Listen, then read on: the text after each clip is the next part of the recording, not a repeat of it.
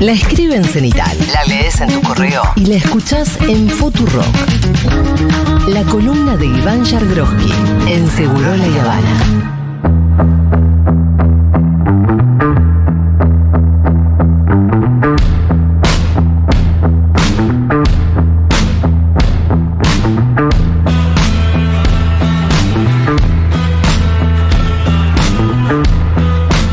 Me parece algo bien de culo roto. eh. Ibas a atacar a nuestro invitado, Juli, eh, Dieguito, cualquier cosa. Bueno, eh, momento de Iván Yadroski en Seguro La Habana. Eh, lo escuchábamos llegar con pasos agigantados con esa cortina. Sí, Eh, con un eh, newsletter bajo el brazo. en efecto. ¿Cómo definirlo? Frondoso, eh, enorme, diverso, porque son diverso, temas. diverso, frondoso, Heterogéneo. Sí. heterogéneo, Sí. extenso, Holístico. holístico, Sí. eh, Integral. titánico. Maravilloso. El una pieza. El ¿eh? irlandés de Scorsese, parece. Algo así. Eh, algo así. Me llevo un ratito a así. leerlo, hay que decirlo. Sí, o- es, eh, tuve como una recaída. No entiendo. Porque venía. eh, venía haciendo los newsletters más cortos sobre uno o dos temas en específico. Y esta vez, como tampoco había un tema tan claro, tan, tan claro, eh, metí varios. Y bueno, y quedó este cadáver exquisito, ¿no? Hermoso, aparte Sí, me encanta no, cómo vas bueno. uniendo tema por tema. Eh, Es lo más por- difícil, Fito, por- eso. Claro, imagino. Es muy difícil. ¿Cómo hago para hablar de mi ley si estoy hablando de IPF? Pero hay transiciones muy naturales. Sí, se ven bastante bien. Está muy bien hoy. Cuesta, cuesta. Me gusta. ¿Por dónde querés arrancar? Por donde vos quieras. Lo único que me que sería muy farragoso de explicar, pero si quieren lo hacemos, es IPF. Bueno, arranquemos por otro lado entonces. Arranquemos Digo, por- en líneas generales es, es el fallo, es algo que, eh, que, que tiene dos o tres puntos por ahí más sencillo de destacar, pero lo mm, pero es lo más farragoso. Pero por donde ustedes eh, donde ustedes Arranquemos a Santa Fe, que es lo más reciente quizás. No, va, no sé si lo más, porque justo lo de anuncio de ganancias es posterior, pero todo, sí. hablemos de, de lo que pasó en Santa Fe. ¿Es lo que se esperaba? ¿Se notó alguna diferencia con... No, que- Santa Fe eh, se edifica una figura de orden nacional eh, que obviamente desde su provincia, ¿no? No, no, no desde. No desde otro lado, pero que ya es un montón, que es Maximiliano Puyaro, eh, por, la, por una cuestión obvia, por la importancia que tiene Santa Fe, porque es el corazón productivo de la Argentina y porque sacó más de 50 puntos, ¿no? Entonces en ese le sacó casi 30 puntos a su rival directo. Entonces en ese marco uno ve una figura que además viene del radical, eh, es, parte del radicalismo, del esquema de Martín Lustó a nivel nacional, eh, que eh, se, mm, se edifica como una referencia, por lo menos para la Unión Cívica Radical. Después, no hay mayores sorpresas en el resultado, era un poco lo que se esperaba, Juntos por el Cambio contuvo todo el resultado de la PASO. Y lo que se vio es que de mm, todos los votantes nuevos, el, más del 40% votaron al peronismo. ¿no? Es decir, eso por lo menos pasó en Santa Fe. Esa cuestión de, retención de votos de, de Juntos por el Cambio en Santa Fe, ¿es una experiencia que se puede trasladar o se puede nacionalizar? No, para mí Porque esa es gran la gran discusión, ¿no? De si Patricia va a poder. yo creo que nada de lo que pasa en las provincias se puede nacionalizar. Eh, y lo venimos charlando acá hace mucho tiempo y yo lo pensaba antes del fenómeno Milei, lo pienso ahora. Eh, así como decía que los resultados de Milei en las provincias no podían anticipar un resultado a nivel nacional, hoy te traslado lo mismo. Ni significa que el Juntos por el Cambio a nivel nacional va a contener todos los votos de la PASO, como tampoco significa que, Que los no. votantes nuevos, el 40% vaya a votar por masa, porque hayan votado por Lewandowski en, en Santa Fe. No, y porque aparte si uno suma los votos de Lewandowski y de Puyaro, tenés un porcentaje que claramente eh, indica que ahí hay votos que van para Milei. Exactamente. No sé cuántos de Lewandowski, no sé cuánto de Puyaro. Nadie sabe. Imagino que más de Puyaro, que el voto de Lewandowski es un poquito más... No está claro, hay discusiones sobre eso, sobre eh, dónde eh, roba dónde roba votos Milei. ¿no? Si, si Roba en todos lados, mí. Evidentemente roba en todos lados, por el número.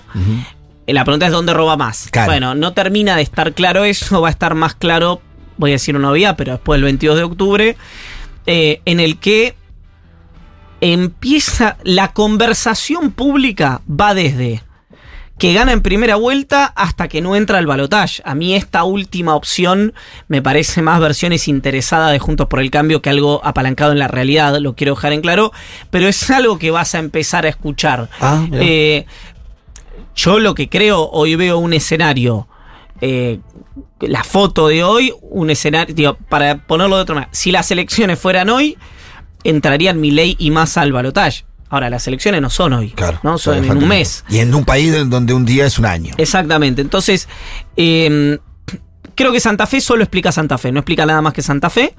eh, con sí una novedad, que es que, a mi juicio, una novedad que es algo que, que pasó desapercibido por la elección que hizo Puyaro, una elección impresionante, que es eh, la derrota brutal de Omar Perotti a mano de Clara García. Clara García es una dirigente histórica del Partido Socialista, es viuda de Miguel Lifshitz, el ex gobernador, y sacó nove- es la- fue la segunda candidata más votada de la provincia. Recuerde que Santa Fe vota por categoría gobernador, diputado provincial, etcétera, etcétera, Exacto. etcétera.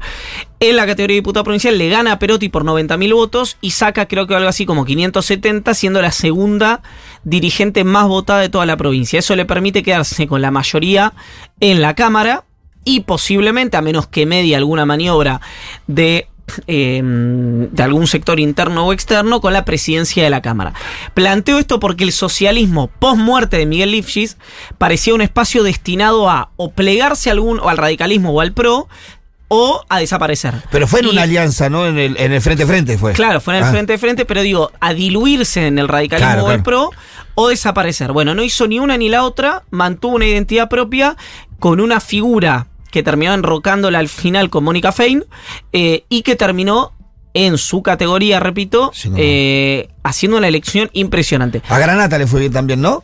A Granata le fue bien también, que fue a votar con eh, Babi Echecopar y después almorzó con Ramiro Marra. Almorzaron los tres. Dat- fuerte. hashtag dato. Hashtag. Eh, digo, repito, la elección en Santa Fe solo explica la elección en Santa Fe. Después, a mí sí me llamó la atención la persistencia de Puyaro en eh, manifestar su voto a Milei. Claro, ah, porque ahí lo que decías bien en el newsletter es que se diferencia de eh, Jacobiti y de Lustó. Sí, sí, eh, ahí hay una duda, ¿no? Es si Jacobiti y Lustó eh, tienen capacidad de mando sobre su- la tropa que crearon, que es una duda que no orbita solo sobre Jacobiti y Lustó, sino sobre todo el sistema político. Y en este caso es, bueno, están haciendo de policía bueno policía malo. Puyaro sabe que va a tener que gobernar y quiere un guiño con el que puede el que tiene más chance de ser presidente porque sabe que con Massa tiene más vasos comunicantes o directamente Puyaro antes de asumir se emancipó de Jacobiti y de Lustó. Es una incógnita, es una incógnita. Lo único que sabemos es que eh, el, único ordenador de esto es el tiempo.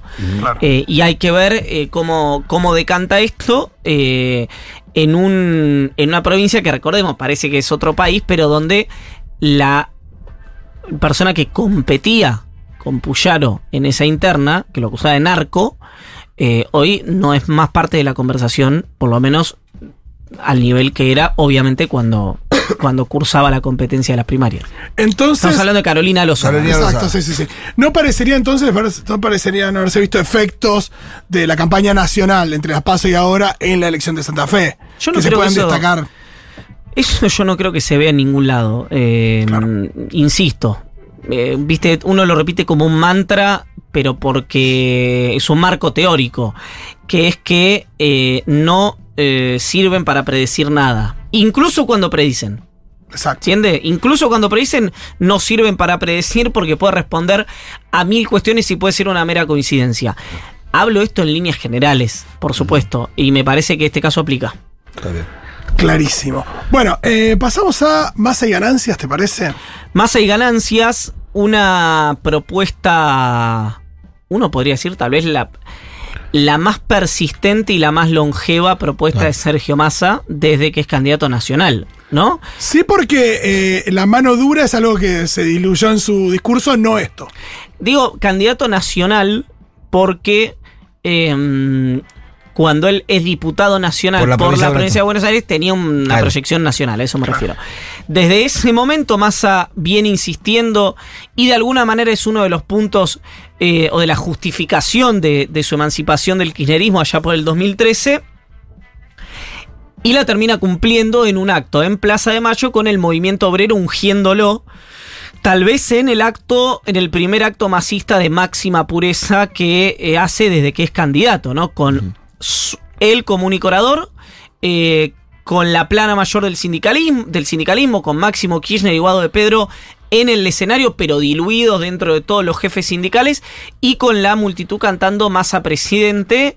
eh, cumpliendo una promesa suya de hace ya muchísimos años, ¿no? Que ahí no distingue no distingue gremialista, ¿no? Los gremialistas más cercanos a Cristina, más cercanos a Alberto, más cercanos al propio Massa, están a favor de esta medida que filosóficamente y en términos históricos el kirchnerismo estaba en contra porque decía hay mucho que hacer antes que beneficiar a los trabajadores uno si lo, dijera hoy esto, que ganan 700 mil pesos o más, también es eh, prudente recordar que si bien eso es una discusión absolutamente legítima, hoy una persona que gana un millón y medio de pesos, eh, que tiene que mantener a una familia de, no sé, 3, 4, 5 personas, ganancia le estaba quitando entre 350 y 450 mil pesos. Es decir, es alguien que ganaba real más o menos 800, 900 lucas. A si, che, es una banda de plata eso.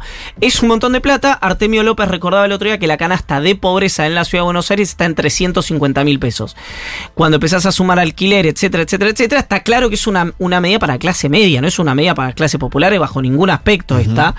Eh, pero es una demanda histórica. A mí más que eso, que yo puedo tener mi opinión personal y que la he dicho, más me intriga si el diagnóstico político, que es el único diagnóstico a mi juicio válido en esto, porque la medida además es una medida con implicancias económicas, pero es de iniciativa política, es correcto. Que es, che, ¿dónde está el voto fugado o el voto a recuperar del peronismo? ¿Está en el trabajador sindicalizado en relación de dependencia que paga ganancias o está en el chofer de Uber? Bueno, en esa discusión me parece que, Creo que está un poco y un poco. No, ¿y va a cuál- estar la respuesta.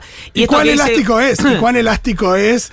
Eh, digo, cuán elástica es la respuesta también, porque uno dice, por ahí una persona que está en esas condiciones eh, tiene su voto claro y no le va a cambiar este cambio que puede hacer. eso ni hablar, de- el rígido es el rígido, Sí, pero lo que dice Pitu Ah. es cierto, porque si al peronismo no lo votaron 7 de cada 10 personas, Hay de todo ahí. hay Hay todo. todo ahí adentro, ¿no? Tenés de CEO de multinacionales hasta gente que está desempleada. Sí. Eh, la pregunta, como siempre en esto, es ¿dónde hay más? ¿No? Ningún grupo es homogéneo. ¿Dónde hay más Sí, pero cantidad? los trabajadores que pagaban ganancias, ¿qué, qué porcentaje de la población? no, en este porcentaje, ahora? en et- de la y Ahora que quedó en el una cuenta. 1%. No, pero era, Ahora- pero era, siempre históricamente fue alrededor del 10. Venía Claro. siendo alrededor del 10. Ahora quedaron, eh, creo que 90.000 personas o menos, o menos, eh, que van a tributar este ingreso, que ahí sí son eh, El uno. eh, CEOs de CEOs, gerentes eh, y eh, accionistas, digamos, que reciban Después dividendos. funcionarios de, ese- sus- de, secre- Apar- de- de de secretario hacia arriba. arriba y jubilaciones de privilegio. Sí, y también, digo, porque Martín Tetas salió rápidamente a decir que era una inmoralidad que los diputados no pagaran ganancias. El proyecto contempla que los diputados y los senadores también van a pagar ganancias, ¿no?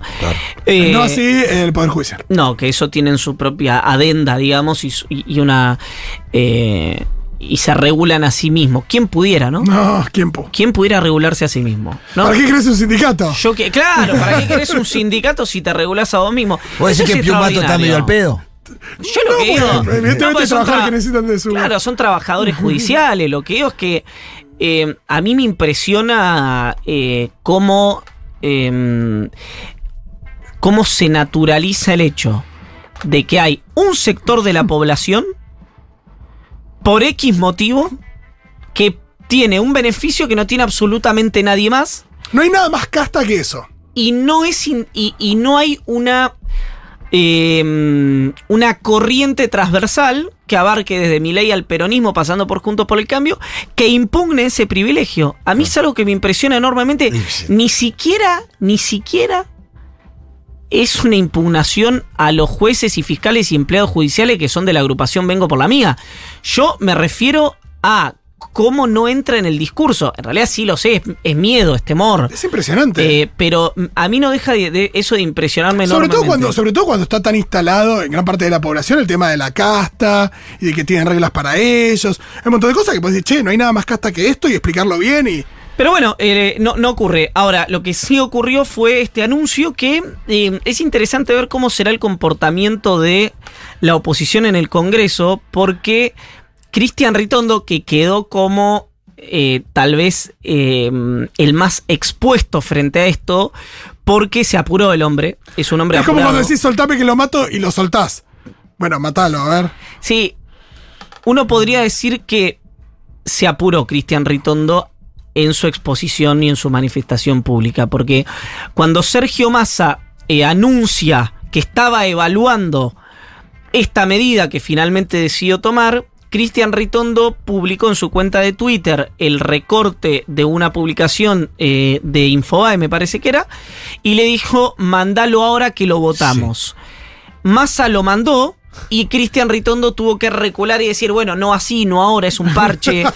Entonces, eh, esto pasa, para mí, un hombre de tanta experiencia, cuando estás falto de reacción, cuando estás medio pesado y cuando tenés eh, una una, un posicionamiento público que es por inercia y no por... eh, que, es, que es todo táctico, Claro. ¿viste? Y no es ¿Qué, qué le está estratégico. pasando a todo el espacio eso? Es sobreestimar las A casi todos. Es sobreestimar las capacidades de masa, pensar que es un cazabobo también, que él puso ahí sabiendo esa respuesta y que después iba a poder hacer No, eso. yo creo que eh, donde Massa actuó muy hábilmente fue en que hace una semana o más que estamos hablando de este tema. Claro, Claro. tiró la amenaza y parecía que era. No, no creo que haya sido un cazabobos Claro. Ah, el decir lo estoy pensando, para que salieran y después. porque eh, es al, para, mí, es al- para mí el que, el que comete el error Es que- solo es Ritondo, porque cualquiera que conozca a Massa Y Burley también, ¿no? sabe, no le había Bullrich. Que Burley dijo, bueno, hágalo ahora, ¿por qué no lo hace ahora, señor ministro? Bueno,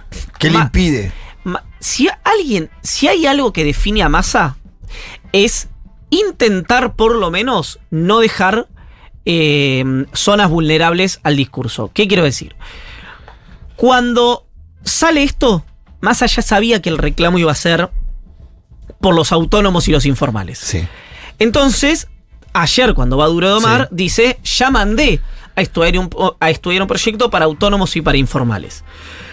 Cuando Massa eh, hace esto, ya sabía que le iban a preguntar, che, bueno, ¿y quién va a financiar la baja de la crema de los trabajadores sindicalizados? Y Massa ya tenía la respuesta de cómo iba a financiar esto.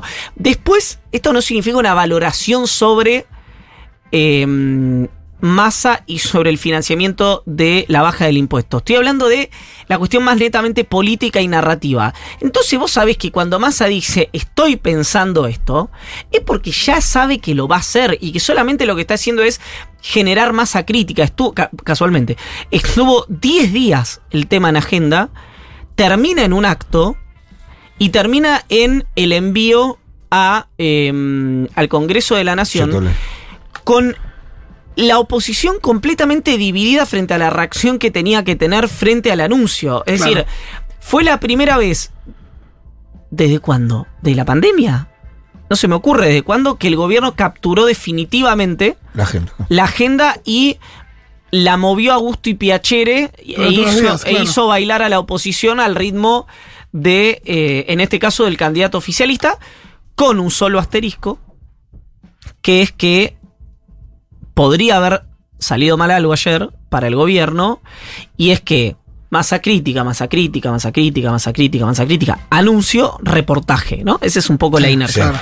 Entre el, el acto y el reportaje habló el presidente. Bueno, yo te leí, Iván, ¿sabes cuando te leí? Fue exactamente más o menos lo mismo que dije ayer cuando estaba en el canal viendo que Alberto salía al aire. Es decir, ¿cómo? Bueno, ahí hay algo que es.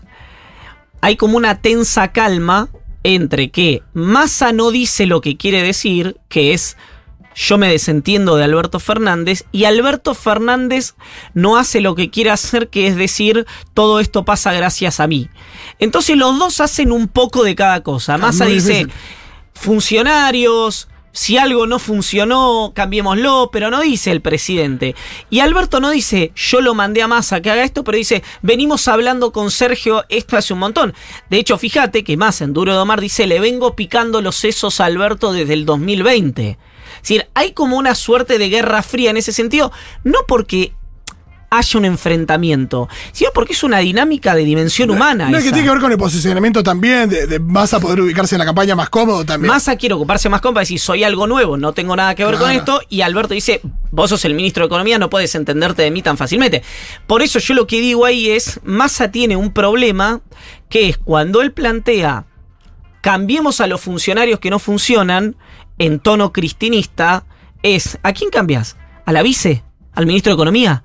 ¿Al ministro del Interior? ¿Al jefe de gabinete? ¿A la ministra de Desarrollo Social? ¿A quién cambias? Son todos candidatos. Son todos candidatos. Claro. Excepto Cristina, Salvo- pero sí, está en sí. funciones. Claro, claro.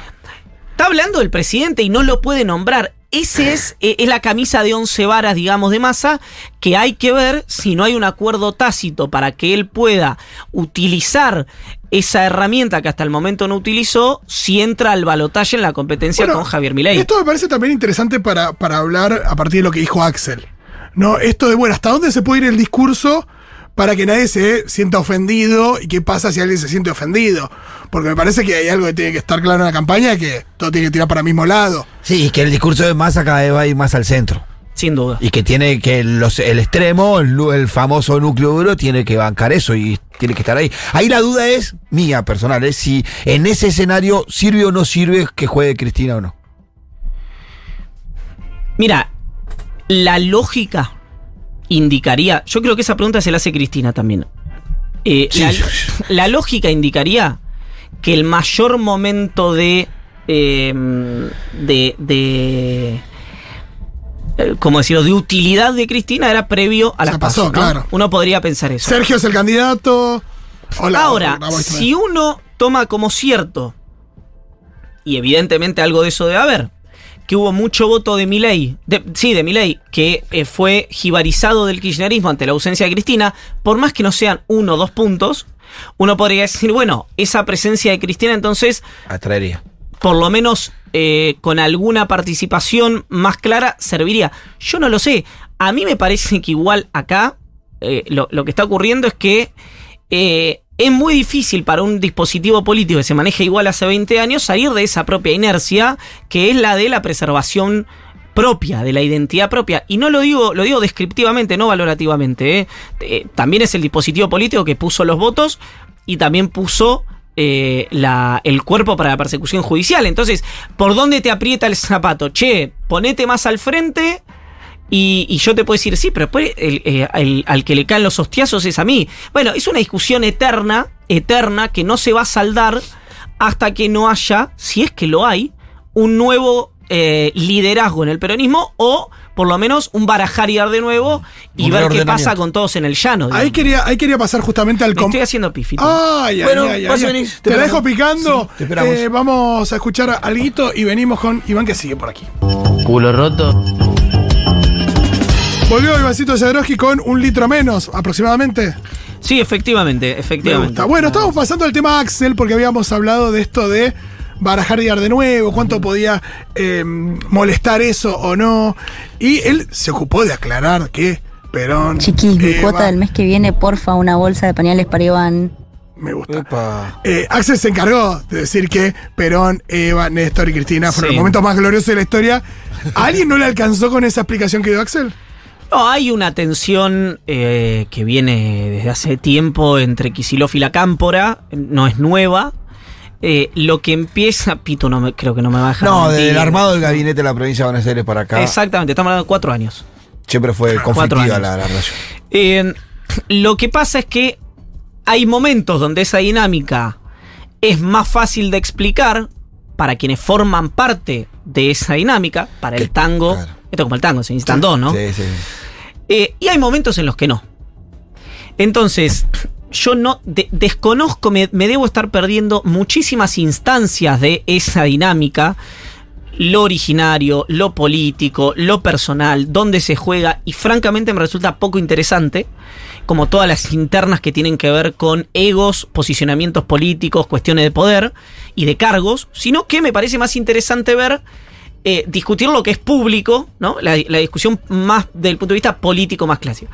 Lo que dice Kisilov aislado, es decir, viene un sueco y escucha lo que dice Kisilov, es francamente muy difícil estar en desacuerdo.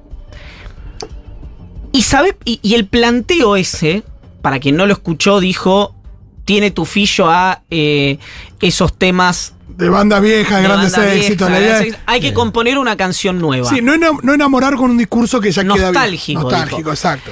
Que Muy un- razonable, de verdad. que es muy razonable lo que dice Kisilov. ¿Por qué? Porque yo entendería la impugnación desde el kirchnerismo si Kisilov hubiera dicho eso sin la aclaración previa de decir, che, el, el nuevo, Tocqueville decía, el nuevo régimen se construye con el viejo régimen, no sobre el Exacto. viejo régimen. Y sabemos que Kisilov es identitariamente cristinista. Te diría más, yo creo que es un pasivo de Kisilov en términos de romper el techo de cristal y no un activo, ese pliegue casi total. Perdón, eh, por algo el kirchnerismo, la cámpora, Cristina o quien sea, o Máximo, querían que fuera el candidato. ¿Por qué? Porque fidelizaba el 100% del voto de Cristina. ¿Qué significa eso? Que la gente lo identifica a Kicillof 100% con Cristina Kirchner. En ese marco, y yo lo ponía y lo digo literalmente, por ahí viste escrito, no sabes cómo suena, lo digo literalmente, es inexplicable e incomprensible esa interna. Esa impugnación a lo que dice Kisilov. Y digo inexplicable e incomprensible por la definición del diccionario, no es una valoración, es cómo le explica a alguien que forma parte de esa interna a un militante raso o a la sociedad que eso que dice Kisilov está mal. Es muy difícil de explicar eso. ¿Por qué? Porque no es posible de explicar por la enunciación de Kisilov, sino que hay capas y capas y capas y capas de tiempo, de conversaciones no tenidas, de rencores acumulados, que hacen que sea inexplicable. Y repito, no asigno responsabilidad mayor al kirchnerismo o a la cámpora o a Máximo Kirchner o a Cristina Kirchner o a quien sea que al propio Kisilov. Yo no sé quién tiene más responsabilidad en esto. Estoy diciendo eh, una cuestión que además se impone por su propio peso, que es que al lado de Kisilov aplaudió a Ofelia Fernández, que es la única referente juvenil que tiene ese espacio. Con representación, porque acá de lo que hablamos es de representar. Sí, claro. Hay un montón de jóvenes que militan, que forman parte de organizaciones políticas y que No, pero la verdad que a todos esos jóvenes los representa Ofelia. no, y algunos tal vez no, pero no los conocemos. No, claro, Lo claro. que quiero decir es, eh, lo pongo de otra manera. Voy a Es jugar. la única cara visible. Exacto, digo. juego con el absurdo.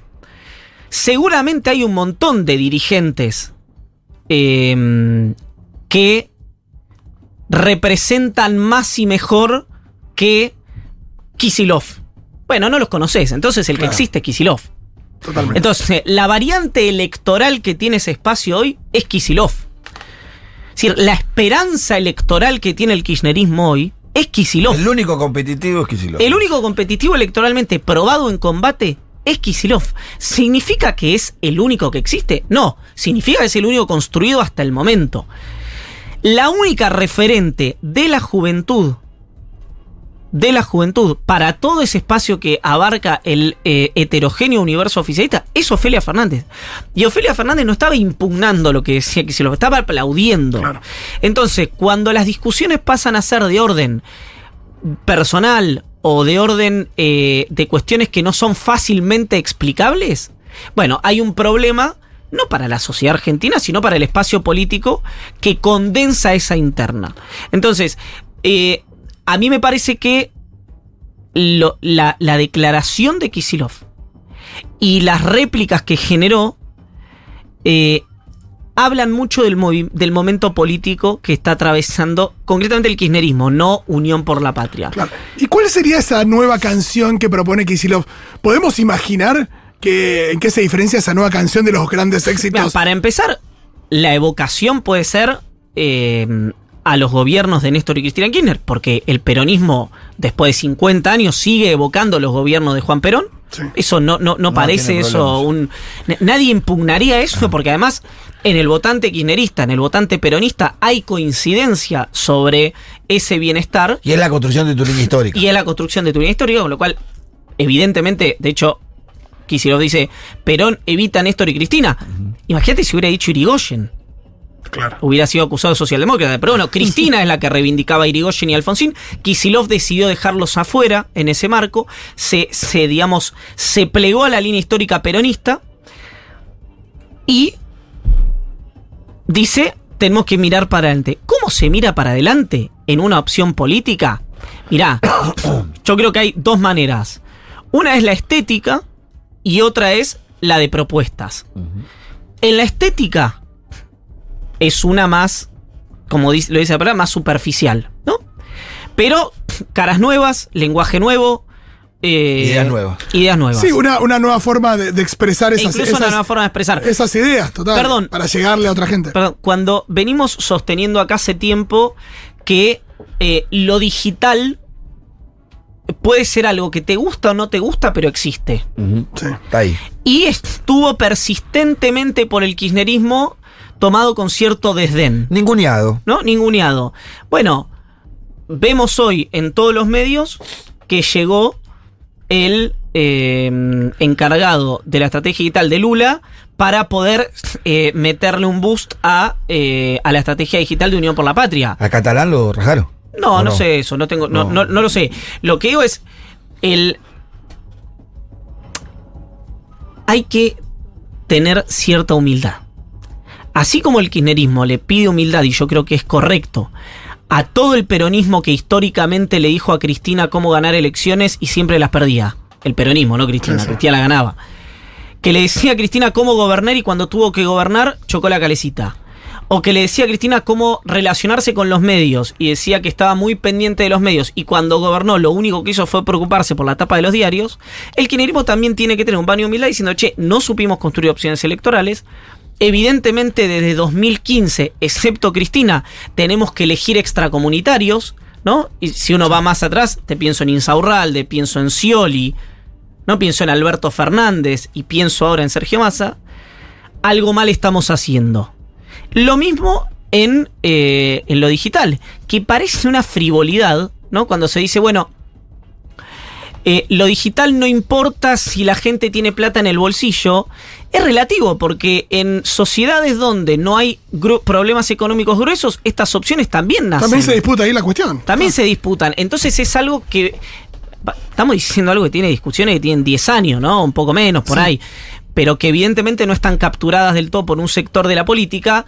Es bueno. Vos podés mejorarle la vida a la gente, pero hay una disputa de orden cultural, narrativa, de demandas de, de otra No, y que, índole. la, que la quisiste dar, quisiste, la quisiste dar también con la ley de medios, con la batalla, hay un montón de No, cosas. yo me refiero a No, pero- procesos de. Perdón, Me procesos. parece que tiene que ser con los medios de comunicación, o sea, no solamente pensar la idea, sino adaptarla a los distintos medios de comunicación que hoy existen en la sociedad, que nos guste o no, son las redes. Lo que pasa es que Muchos de los jóvenes, cuando, viste que el otro día salió ese videito en donde nadie sabía quién había tomado la deuda, vos cuando vas a TikTok, por ejemplo, ahí está la confusión de los, más, los, los videos editados, los recortes, en donde pareciera que la deuda la tomó Cristina, más o menos. ¿Sabés lo que pasa con esto? Es que esta charla es una charla que eh, el gobierno, o, eh, digamos, cualquiera, ¿no? Pero la debería de... Uno tiene que pensar que esta charla se tuvo en 2013, Claro. no en 2023. Yo, a mí me... ¿Sabés qué siento? Siento, Pero para, siento, siento, la semana siento- pasada. siento cierta vergüenza de estar conversando esto con la hipótesis de que haya gente que no lo esté abordando ya hace tiempo. Entonces digo, eh, si eh, hoy estuviéramos, como si hoy estuviéramos hablando de... eh, che, ¿vieron que eh, hay eh, algo nuevo que salió, que son estas aplicaciones que si vos podés pedir un auto y te vienen a buscar? Y vos me dices, Iván. ¿qué estuviste frisado? ¿Estuviste criogenizado? Sí, no está el mal. Walter de la No- publicidad telefónica. Sí, no está mal el plan, te digo, porque eh, Massa se abrió un TikTok la semana pasada. Bueno, Lo por tenía, eso, a- a lo- por ejemplo. Y te digo más, a mí un actor muy conocido, del cual no daré el nombre, me llamó hace un mes más o menos y me dijo, che, mi hija tiene 15 años, no va a votar ahora, pero tiene 15 años, conversa con sus amigas, que algunas tienen 16, 17, otras 14, qué sé yo. Y lo único que ven en TikTok son videos de Milei y hablando de, o de gente cercana a Milei, hablando de las bondades de la dolarización. Y no ve nada que, eh, que combata, digamos, eh, esa posición que, por lo menos en ese, terri- en ese terreno digital, era mayoritaria. Entonces me dice, vos me, me dice, ¿me puedo comunicar? Y le digo, no, pirulo. Le digo, no. Esto ya está, si no lo hiciste hasta ahora, no lo vas a hacer. Olvídate. ¿Viste?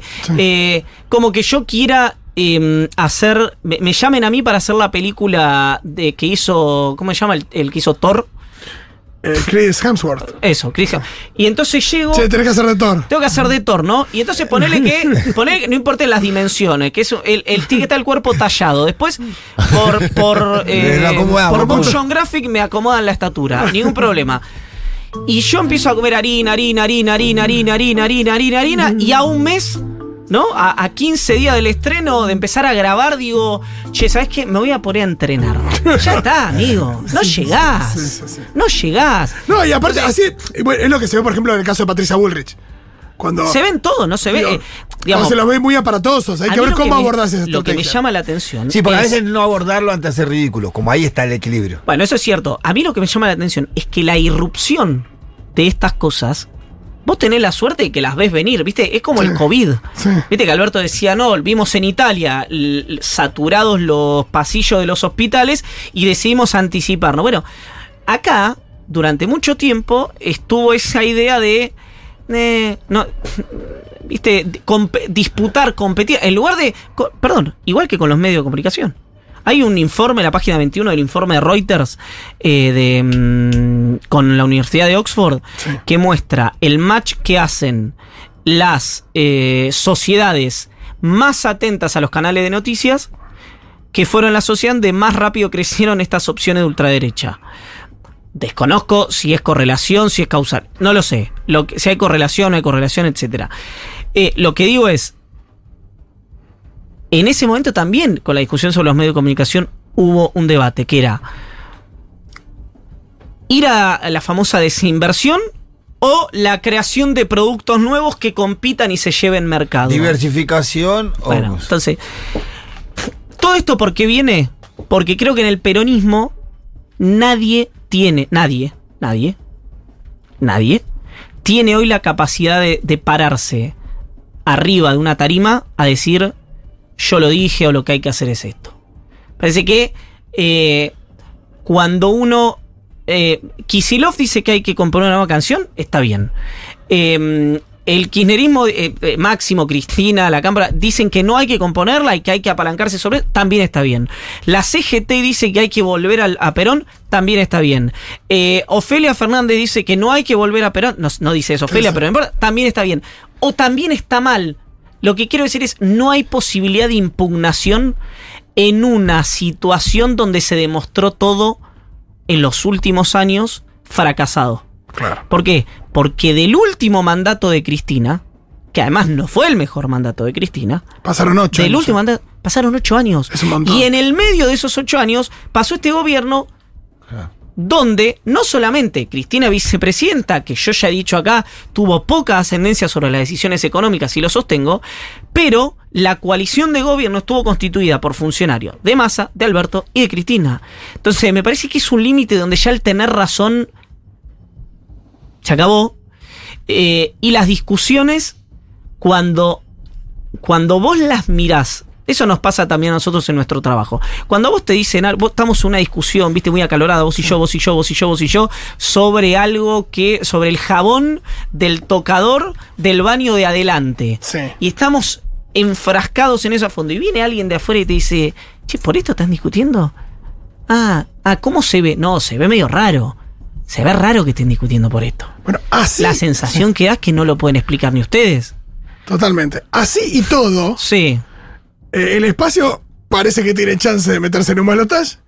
Y, A eh, pesar de todo esto, A pesar sí, de todo eso, sí. y eh, de cara a ese balotaje, de nuevo, tiene que hacer una, debería hacer una otra campaña, una tercera etapa de la campaña, para intentar eh, ganarlo. De cara a las elecciones generales, eh, ¿se empezaron a poner los pilas los gobernadores? ¿Cuándo se empieza a, a vislumbrar eso? O recién, por supuesto, se, recién se va a poder confirmar o no con los números, pero ¿hay cierto movimiento? ¿No? ¿Eso se nota? Bueno, ahí eh, tenés otro punto, ¿no? Que a mí me parece interesante. Los gobernadores, que siempre son narrados por las opciones del peronismo antikirchnerista como la quinta esencia de la piedra angular del justicialismo originario, tampoco. Claro. Tampoco, tampoco. ¿No? ¿Por qué? Por lo que decimos siempre. Provincializan tanto que después no se pueden nacionalizar. Y cuando se trata de ganarme la mía, juego a fondo. Después, es cierto, hay recursos y energías que eh, se ven, eh, ¿cómo decirlo? eh, deterioradas por las PASO, Eh, perdón, por las elecciones provinciales. Las PASO fueron encaradas con, eh, con modorra de mínima. Y entonces, eh, Massa, Guado de Pedro, Juan Manuel Olmos, que fueron los que tuvieron las conversaciones con los gobernadores, les plantearon que era necesario otra cosa. ¿Por qué van a Tucumán? ¿Por qué Mansur hace maestro de ceremonias y tal? Bueno, Mansur de hecho dice, ¿no? No nos vamos a dejar correr por las redes, por el... Bueno, hay un poco de todo ahí. Eh, el gobierno sostiene que entre 3 y 5 puntos de, eh, al alza es lo que van a, a- a dar el, el aparato, digamos, en su, en su máxima dimensión, eh, sin contar los nuevos votantes. Un millón de votos, decían, ¿no? Por eso aspira el gobierno a llegar entre 33 y 35 puntos a la primera vuelta. ¿No? Entonces eh, es entre la nueva afluencia de votantes eh, y ajustar las cargas. Esos 3 barra 5 puntos. y que- eso, exactamente. Si eso es así, uno tiene que pensar que a menos que Bullrich se hunda como un Zeppelin de plomo, que debería haber segunda vuelta entre Milei y Sergio Massa. Ahora, yo creo que todos los escenarios están abiertos, ¿eh? Todos los escenarios están abiertos. Porque Cualquiera así, de los tres puede llegar a la final. Porque así como no se vio eh, el- la caída estrepitosa de Juntos por el Cambio, yo sostengo que se vio más el crecimiento de Milei que la caída de Juntos por el Cambio. Puede no verse ahora otro fenómeno que impacte en cualquiera de los tres espacios. Eh, sí es cierto que narrativamente hoy Bullrich, lo hemos dicho esto el día después de la elección, la tiene muchísimo más complicada. Y de los tres, ¿cuál, ¿cuál crees que es el que más creció desde las pasos para acá, los tres candidatos? No lo tengo claro. Creo que a la que más le cuesta es a Bullrich. No tengo claro si creció más Milei que Massa. Ah. A mí la lógica me indica que por lo que fueron el día de la elección y la semana posterior, que Milei eh, aprovechó, digamos, el, el ímpetu, el envión ganador. Yo Ya creo que que estamos pudo haber ganado cierta legitimación como candidato viable. Hay algo ahí que pasó con los medios y con cierta gente que por ahí dejó de tener un poco de vergüenza de decir que lo votaba. Andás a ver si también hay eso, cierta legitimación en saber que el 30% de la población o de la gente que fue a votar lo eligió. Mira, hoy veía una respuesta de alguien que, que no era un troll eh, a Carlos Rodríguez, el jefe de asesores de, de Sí. Milei, que sería el jefe de asesores de Milei, que le puso. eh, si insisten con cerrar el CONICET, voy a tener que repensar mi voto. ¿no? Entonces, ahí es donde toma más dimensión el estudio que hizo la UNSAM, el, el equipo de Sequilipar, de cómo está dividido el voto de Milei Claro. del que está convencido, que ese es el rígido, del que está muy enojado, pero le puede gustar la ciencia, le puede gustar el aborto legal y le puede gustar el Estado presente, y el que simplemente estaba desorientado y tal vez por falta de atención, porque es el que se cruzaba en redes, por conocimiento, etcétera, terminó acompañando a Milei. Y que ahora el objetivo tanto de Bullrich como de Massa es ir a buscar un poquito de cada uno de sus universos. Yo creo que sigue dependiendo de Milei. ¿No? Sigue, todo sigue dependiendo eh, de él, el triunfo o no el triunfo en la selección. Y hablando de eso, esta última semana, eh, básicamente estuvo lo del Papa y estuvo la visita de los funcionarios de Milei a Estados Unidos. Sí. Eso cambió un poco el panorama. ¿Hay algo para comentar de eso? Ya te tenés que ir, no sabemos. Yo estoy, está llegando en dos minutos el auto, pero lo que te puedo decir es que la versión que sacaron a girar los financieros de Juntos por el Cambio, Ajá.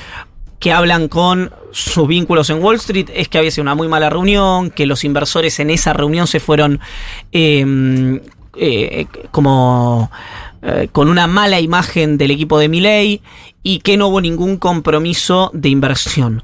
El equipo de Milley lo que te dice es que Jerry Mato, Gerardo Mato, que es un ex HSBC que vive ahí en Connecticut, Sí. en Greenwich, eh, en, su- en su casa, hace siempre reuniones y que siempre le hace reuniones a los candidatos y a sus equipos. Que en general van 30, 35 personas, que ahora fueron 70, que en general se quedan dos horas, se quedaron cinco, y que en general eh, tienen una visión sobre los argentinos que es la de alguien que después de fracasar en repetidas ocasiones te viene a explicar lo que vos tenés que hacer. Y que en este caso se encontraron con gente que les dijo, trabajemos en conjunto. Esta es la defensa del equipo de la libertad avanza.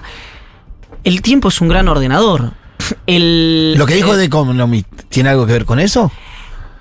Que, que de todo lo ¿Viste de. que dijo que era un peligro para la democracia? No, no, no, no, no, no. Ahí me parece que hay más una discusión global Ah. entre poderes que excede mucho a la Argentina, eh, porque también hay una cantidad de mm, recursos que uno los ve eh, por algunas actitudes de, de algunos líderes de opinión. eh, que están eh, muy presentes en la libertad avanza, es decir, hay alguien que está poniendo muchos recursos en la campaña, yo sostengo que esto no nace acá, yo sostengo que esto no nace acá. No tengo comprobado si viene de Bannon, si es la misma campaña de Cast, de Bolsonaro, de Trump. No lo sé. Hay versiones, yo no lo tengo chequeado. No puedo ir hacia, hacia esa especulación. Eh, pero sí que, eh, volviendo al punto de, la, de las reuniones, que la filtración sobre los entre 50 y 60 mil millones de dólares que tendría comprometido la libertad de avanza de estos inversores para la dolarización es una versión que filtra el propio Milei y que hoy es absolutamente inverosímil. No estoy diciendo que no sea posible. Digo que hoy, incluso para el equipo de Milei, esa versión que filtró el propio Milei es inverosímil. Después, Dios proveerá. Pero aparte por cómo la filtró Milei y mismo lo que dijo Milei cuando le preguntaron, Milei venía de decir que tenía esa plata asegurada por gente que todavía no podía revelar y después se desdijo, hay una cosa ahí donde claramente como decir, che, tengo un amigo que... Una cosa como muy... No, y es temerario también eh, que se filtre eso en el medio de. En el medio de la campaña. Sí, a mí me llamó la atención y tengo que ser justo con esto. La responsabilidad con que hablaron, por lo menos conmigo y sé que con otros colegas, eh, quienes están a cargo de esto, ¿no? Es decir, y que el propio Milei no viajó. Por lo menos el argumento que esgrimen en público es un argumento responsable. Que incluso si se tomaron el trabajo de, crearlo artificialmente es una buena creación, que es, Milei todavía no ganó y hay un gobierno que está en marcha. Cualquier ruido que nosotros podamos generar en esto es un problema para la Argentina. Parece un discurso parecido al que dijo Milei Claro.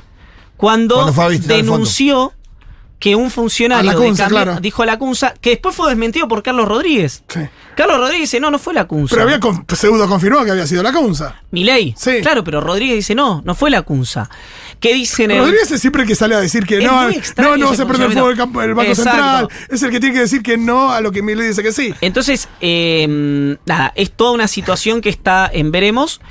Sí, lo que te puedo decir es que todas las variantes dolarizadoras terminan todas en Emilio Campo, que es efectivamente el que está nucleando todas las conversaciones con estos inversores, que lo que te dicen el equipo de Milei es los 70 que estaban sentados ahí manejan más de 3 mil millones de dólares cada uno, es decir, eran jugadores de verdad. Lo cierto es que no lo sabemos y que nos vamos a enterar solamente si Milei es presidente. Claro. Tal vez nos quedemos con la duda. Espero que Eh, sea así. Última pregunta. En una, en una oración me la puedes A ver. responder, ¿eh? Lo del Papa. ¿Le toca algún voto a mi ley el hecho de lo que está surgiendo de las cosas que dice el Papa y lo que dijo el Papa y, la- Yo no creo y las que- eh, misas no. del Padre Pepe y demás? No creo que los epítetos de Milei contra el Papa. Sí creo que si esta orga milenaria y con capilaridad territorial, que es la iglesia, hace lo mismo con Milei que lo que hizo con Aníbal Fernández en el 2015, bueno, ahí puede ser eh, un elemento por lo menos de acumulación política eh, en contra del candidato de la libertad avanzada. Habrá que pedirle al compañero Valdés que haga un llamado por teléfono. Bueno, muchas gracias, Iván. Nos vemos la semana que viene.